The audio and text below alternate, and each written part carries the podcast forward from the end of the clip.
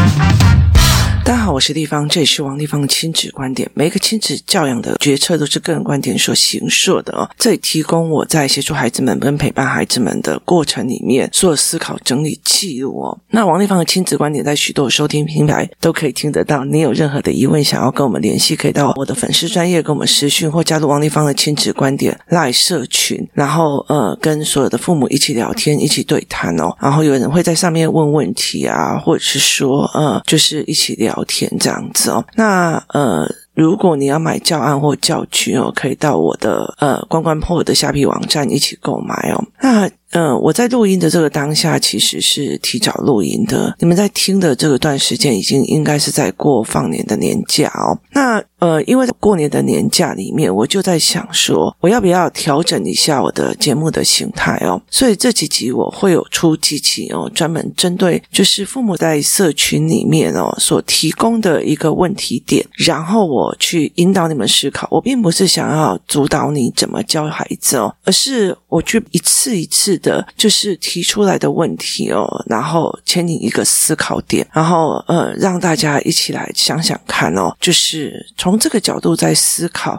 是不是我们一起在教养里面没有办法去思维到的？那在其实呃十二月的时候，我就已经去在社群里面跟大家讲说，因为我也要准备所谓的教案跟教学，所以我希望大家来提供我呃你们的困难点在哪里，你们的问题点在哪里，然后呃让让我可以看看说，哎，大家的困难点或需要帮助的点在哪里，然后我可以怎么帮助大家哦？那现在的。状况是，呃，有很多的，呃，就是社群里面的朋友里面写，那我会挑几个案例哦，或者是说尽量我会把它每一个都念完哦，然后一起来想这件事情哦。那我有提供一些条件类，例如说，呃，孩子的年龄大概是几岁，家中排行是多大，然后我最想陪孩子熬过的关，就是我想要陪孩子熬过的关哦，然后性别是什么，然后呃，为什么这样。子哦，那我自己又想破什么关呢？我常常会讲一件事情哦，孩子不是来给你教的，孩子来教我们的哦。我其实在呃育儿的过程里面，去发现自己非常多的盲点。我常常会问我自己：如果这个孩子不受我控制，我会很痛苦吗？就是他没有照我想要控制的方向去走，我很痛苦吗？这一点我是为什么而来？为什么我觉得我的人生的安心感是在于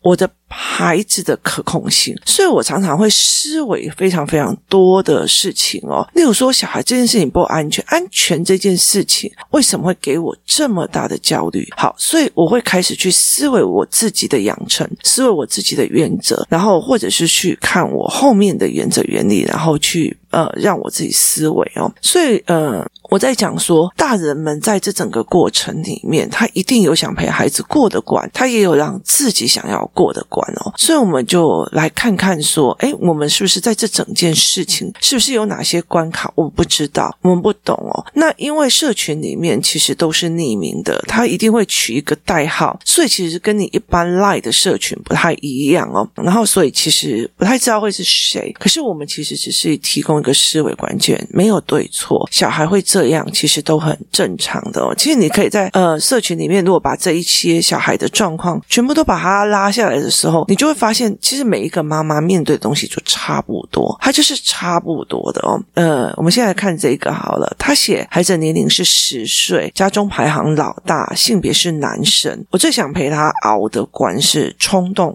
就是做事很冲动，然后交朋友不筛选哦。为了满足朋友，就算被勒索，他也。心甘情愿，然后没有学习动力，上课也只想玩哦。然后，例如说，因为过敏体质，妈妈没有给他零食，所以他就会在那个有带钱的小朋友后面说：“那你可以分我一点嘛。”然后，呃，去做这样子的思维哦，然后无法克制。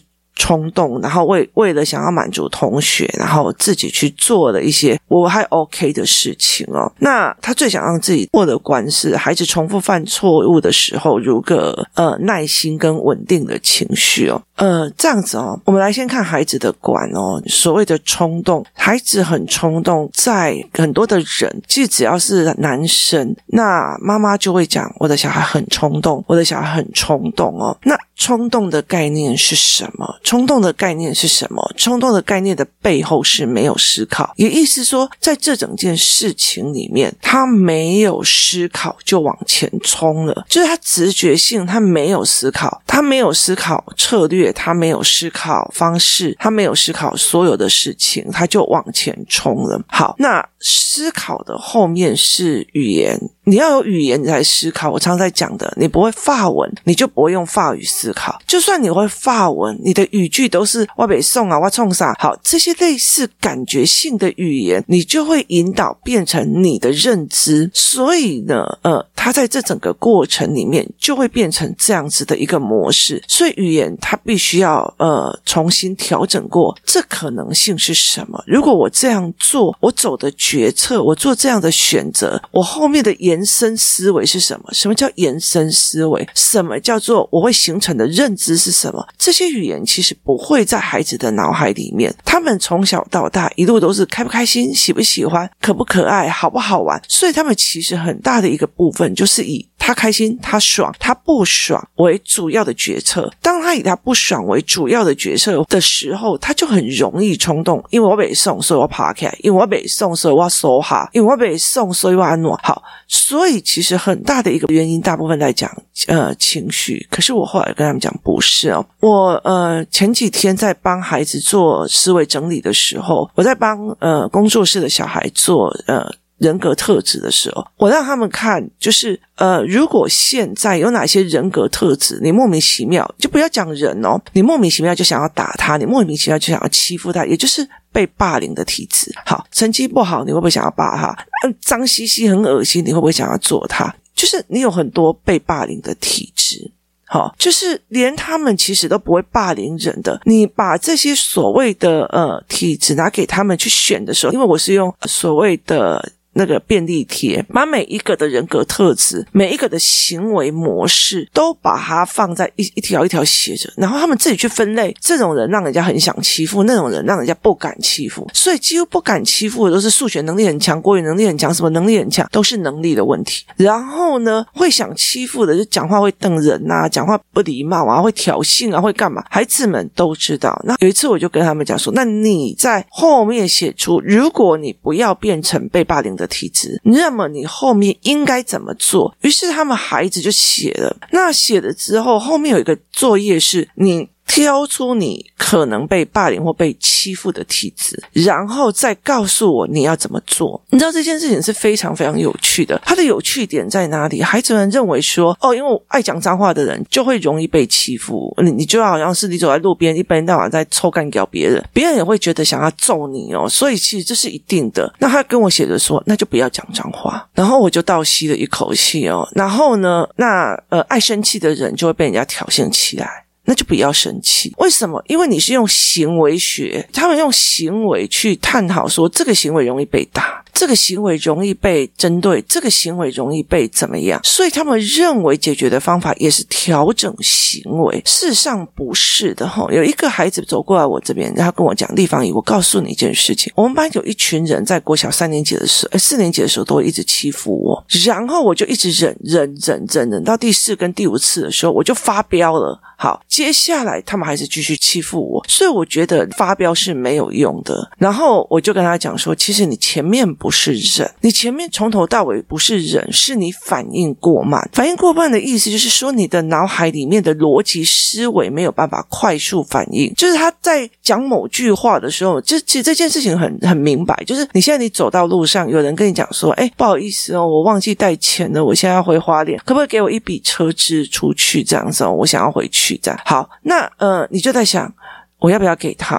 我要不要给他？那你就问他多少钱，他就跟你讲两千块。那我就现在想说，从这里，例如说以台北市中山区，然后到火车站，然后十五块的公车，然后接下来再坐那个普悠马到花莲，然后再可能再还要在一个花莲到他的地方。好，我就想。六百块、七百块就差不多的，他给我要两千块。好，那你当下在判断他是不是骗人的？是不是不可能？你两千块你是怎样？你坐飞机回去哦？你的意思吗？那逻辑马上会出来哦。可是当你就觉得哦，他好可怜哦，他好可怜哦，要不要借他钱？借好了。好，到最后事后想想，哎，不对。他是骗子，好，因为你前面没有，例如说，你的脑海马上画出来一个画面，是从中山区到火车站，呃，公车是十五块钱，捷运可能是三十块钱，从火车站到呃。做最好到朋友嘛，然后去到花莲大概五五六百块，几百忘记了。然后，那你如果坐烂一点的车，其实也还好。那你就算算一千以内，就是算差不多了。你就算回到花莲，你以后你要去什么什么瑞丰乡或者什么乡，好，那个其实他就没有那么多，他给你要个三千块、四千块是不合理的。摆明了就是诈骗，可是他不是摆明了，是有时候你钱掏出来给他以后，他也跟你讲说我会还你钱，他帮你登记你的电话号码。我后来会觉得说那个电话号码就在这说这是蠢蛋，下一次还可以再骗他。所以事实上不是，是你忽然过了好久，你才发现，哎。我好像被欺负呢，是因为逻辑思维跑得不够快，思维模式跑得不够快，导致你延迟反应。当你延迟反应的时候，你就算已经过了好几天了，你再反应出出来说：“好，这一次我欺负你，你看不懂，你忍下来；第二次我欺负你，你看不懂，你忍下来；第三次我欺负你，你看不懂。”你要忍下，可是一个人在欺负一个人，不会用同样的方式在欺负的，所以他会一样一样一样。第四次你发飙的时候，就说：“哦，那这个东西他不能，因为他会生气。”好，可是前面那三样呢？那三样代表他能，所以他还是会继续欺负你。我后来就跟他讲说，并不是你的行为改变，而是你的逻辑思维去改变。你很快发现这不合理，为什么要这样对我？我常常会跟他们讲说：“呃，如果有一个人。”如果有一个人，他就是跟我讲说，啊，像例如说，好了，我嫁进去一个家庭，然后接下来呢，例如说我公公或者是我婆婆，他从来没有出过国，他也不出国，他觉得很省就不出国。后来他看到一个有钱的媳妇嫁进来了以后，他就开始每天出国，然后告诉你，做人家的媳妇就是要孝敬爸爸妈妈，于是每个月都跟你拿一笔旅费要出国。这个人马上就第一个月他想出去，第二个月再来拿钱的时候，就会觉得，诶好像怪怪的。第三个月再来拿钱的时候就会怪。可是如果是我第一个月，你以前都不出国，我嫁进来，请你不要改变你的生活，继续那样子，不要拿我的钱当你们的钱。不好意思，你们没有养过我半毛钱。你的儿子是我的老公，到现在为止嫁过来第一个月，他也没有养过我，我的钱还是我的钱，请你不要笑想哦。所以那个逻辑是跑很快的，而导致后面不行的哦。所以其实像有很多的媳妇，她后来就觉得一直忍，一直忍的，然后为什么？因为反应不过来。如果我这一件事情一次、两次、三次，我就会变成。大概用好欺负，你知道吗？所以这是一个思维的问题，它是一个思维，但是很多人就没有办法去了解这件事情哦。冲动的后面是思维，它是稳下来的思考模式，所以你要怎么去做冲动的这个行为哦？例如说，有很多的言辞的部分，哈，例如说我这个人被你看不起啊，例如说我现在被你看不起，可是我十年后我绝对会让你咬着牙说，我当初看错人了，这才是。是一个非常重要的思维模式，而不是我当下就要回击。这是两个选择，脑中里面也是逻辑跟脉络线的思维模式哦。所以当这一个妈妈在讲说：“哦，我的小孩冲动交朋友。”不筛选，为了满足朋友，他勒索，他也心甘情愿。从头到尾，其实就只有一个，一个在于是说，他逻辑思维跟思维的模式是点的，是典型的，就是一个点去做一件事情，它并不是一个线性或者是一个所谓的脉络性的。这一个人竟然叫我去偷妈妈的钱，帮他买宝可梦，所以他并不是一个值得交的人。交朋友不挑选这一句话的前面要再讲，我怎么教孩子去看懂朋友？我怎么教孩子去看懂人的背后目的？我怎么教孩子去看懂人的思维跟想法？我怎么去教孩子看懂这些人是什么人的性格？好，是这样子的人，就是这样子的模式哦。例如说，好了哦，我是一个创业家，好，因为我也一直在熬这一件事情，我在熬说，好，我看了这一个人在针对公司的状况，或者针对什么事情的状况，他站的是职员的角色，还是经理人的角色，还是老板的角色，还是老板合伙人的角色？依照他角色的不同，我给不同的位置跟权利跟工作项目。那有些人就觉得，为什么那个人比较好，可以收到这样的礼物，我却没有？不好意思，他是站在。站在超脱老板老板的位置上去帮我思考的，所以他的思维角度是这样。可是当一个人他必须要去练到这样子的一个情境的时候，他是被训练的。像我儿子跟工作室的孩子，我们有一个叫做“你去判断这个是思考性人格还是非思考性人格”，我就觉得不爽啊，我就觉得怎样啊，他让我就觉得不舒服啊，这叫。感觉性思维，我觉得他告诉我说他没有宝可梦嘛，叫我去偷妈妈的钱，他怂恿我犯罪，背后动机是满足他个人，他拿一个东西来恐吓威胁我，所以我觉得这一个行为模式是让我判断说这个人心术不正的一个原因，所以我就会做挑选。好，例如像现在好了，那像我女儿，我女儿昨天就跟我讲说。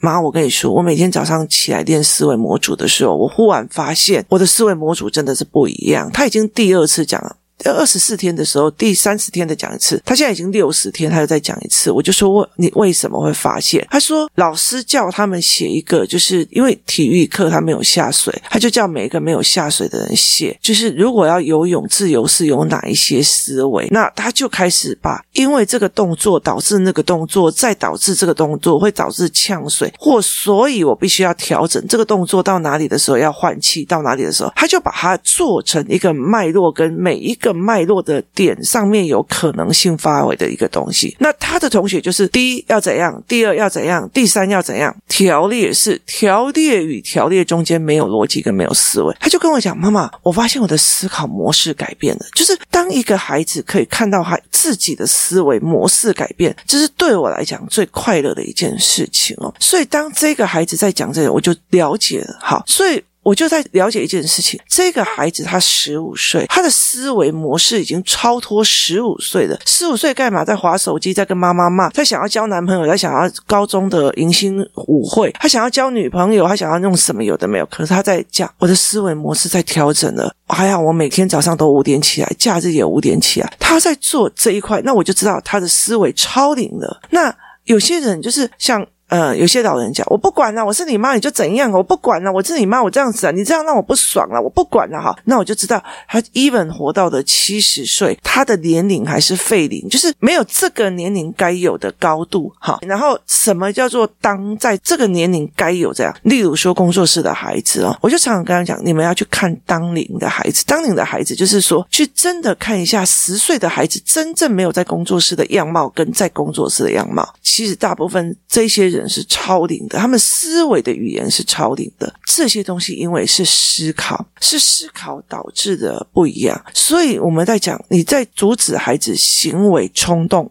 这个小孩行为很冲动，这个小孩行为很冲动，行为冲动是后面不思考，是后面没有思考，就好像小孩子不经思索就讲三字经干掉出来，是因为他脑子里面只有三字经，他没有完全在思考的一个模式，他觉得这个开心也要三字经，不开心也要三字经，所有东西都是三字经，所以其实你与其去想要不能讲脏话，而是去调整他的思维，是这个时候我如果讲脏话，我会得到什么样的效果？那个时候如果我不讲脏话会怎样？所以那天那几个小孩在跟我讲说，如果我不想要被霸凌或被欺负，那我就不讲脏话。另外一个很乖很乖的女生就说，他们欺负我就是欺负我好欺负，不讲话就是欺负我乖乖牌，所以我要练讲脏话。一个人说。我不被人家欺负，就是我再也不要讲脏话。另外一个小孩却说，我就是因为太乖了，他们才欺负我，所以我应该要学着讲脏话。你了解的意思，就是同样一件事情，他们都用行为，我要改变某个行为，其实事实上不是的，而是思考。如果我今天，我今天，例如说好了，我们一个很乖很乖的男孩子，他进入了军队，好，海军陆战队，好了，我们进入了海军陆战队，他从头到尾都饱腹诗书，然后完全不会讲脏话。你我告诉我，讲脏话这一件事情，常常讲脏话，或在路边对随便什么人讲脏话，或者是对着那个流氓讲脏话，好，这个人一定会被打的。可在军队里面，你所有语助词都没有脏话，不可以讲脏话。我跟你讲，你一定会被打的。所以。它其实是一个思维模式。我在哪一个情况里面，我要做哪一个的样貌，我很快的去判别，在这一群的朋友圈里面，这一群的朋友圈里面，他们都感觉思维，他们都冲动语言，他们都脏话语言。所以我在这里面，如果要保全我自己，脏话先讲两句，但是我要慢慢的退出到另外一个圈子，这就是突破呃舒适圈的意思。就是说，如果你是一个月薪三万块的人，那你要去到月薪十五万的人，你要突破这一块的圈子。可是你在三万块的这个群组很开心啊，你知道吗？公司里面的小妹，公司里面的小职员，他们都喜欢聚在一起，然后开始骂老板，开始骂谁，开始在嫌薪水低，在嫌中点费低。他们会在做这一块的事情哦。当他们在做这一块的时候，他们的圈子就跳不出去了，他就跳不出去这个思维哦。所以其实呃，小孩子可以不可以分辨哦？他是思维性人格，他是超龄思维，他是当龄思维，他是呃某一个圈的思维，他是医学圈的思维，他是科学圈的思维，他是财报圈的思维，他是创业界的思维，他是老板的思维，他是什么思维？那我要去哪个思维？好，由这点东西来判断的时候，他才可以去判断我怎么选朋友，我怎么在这整件事情里面不冲动，因为我更前面的目的在那边，我的目标在那边，可是我又在意，而且可以了解我身边的圈子里面的真正脉络跟状况。你要让孩子交朋友、选朋友，很大的一个件事情，不是他选了我不喜欢的朋友，而是要。让他知道，他整个过程里你怎么去评价这件事情的？你怎么去思维这件事情？例如说，我会常常在讲说，诶，某某人他在做这件事情哦，同样去做某一件事情。例如说，我们同样在工作室，或者是说，我们同样出去一起出去玩，哪一个妈妈会顾前顾后带别人的小孩？哪一个妈妈不会？然后哪一个妈妈会？呃，例如说有烤肉的时候，他就大家不会烤肉，他就自己站在烤肉摊里面慢慢的一直做。然后有些就是只有坐着，然后有些人会怎样怎样，然后你坐着，你还去问他为什么？例如说，像我就常常是直接坐着，为什么？因为我在练小孩，然后但是你该出手、该做的、该收拾的都要去做。所以，其实，在那整个观念里面，我们回来会说，那为什么在这件事情里面，A 妈妈选择去帮大家做，B 妈妈选择去帮大家张罗什么，C 妈妈好像以为大家都没有发现，安安静静没有发现她什么都没做。那其实大家都有发现。那在这整个过程里面，我们就会讲说，每个人的思维不同，行为就会不同。然后或许他有什么样的思维，那我们就会去找那个可能性。如果以行为来判断一个人，或行为来做这事情，你很多事情你都会觉得很气。为什么？因为控制不了。可是如果是去看，哎，这个人怎么会有这思维？你就会觉得好有趣哦。就是例如说，某一些人给我回，哦，他怎么可以回这种讯息啊？他怎么可以怎样？那对我来讲，我就觉得好有趣哦。他们思考。怎么会有这样子的逻辑？就是呃，为什么他要请你帮忙？例如说，有一个人他要请我帮忙，然后呢，他就把东西哦，就是呃，我其实只是他们公司的客户，结果他发现我是一个呃，王丽芳是一个亲子作家，是一个网红，可以号召你们去买东西的时候，他就。挑了我的客户资料，然后就莫名其妙寄来我家，哎，然后寄来我家以后，我就觉得我没有买这个东西哦，而且我不太乱收礼，我就再把它退回去，我就再把它退回去，他又再把它寄来我家，他不会说打一通电话说王小姐不好意思哦，因为我们公司啊有一个新产品想要让你看一下，所以呃你可以帮我们看一下，请问你寄到这里的可不可以？他没有，他就是直接从客户资料里面丢过来，然后你被退件的他也没有问你说不好意思是哪里不对让你退件。真的不好意思，我们没有先给，没有，他就再把你气一次。然后再把你寄回来，你怎么可以退我件再把你寄回来？到时候我跟你讲，哎，我们新产品哦，记得啊，推荐一下。我就觉得我看你哦，就是这个思维是怎么来的？就是你怎么会认为你随便丢一个东西给人家，别人就应该在 Podcast 帮你宣传，帮你做什么？你甚至你的产品都没有介绍，没有思维，然后你也没有让我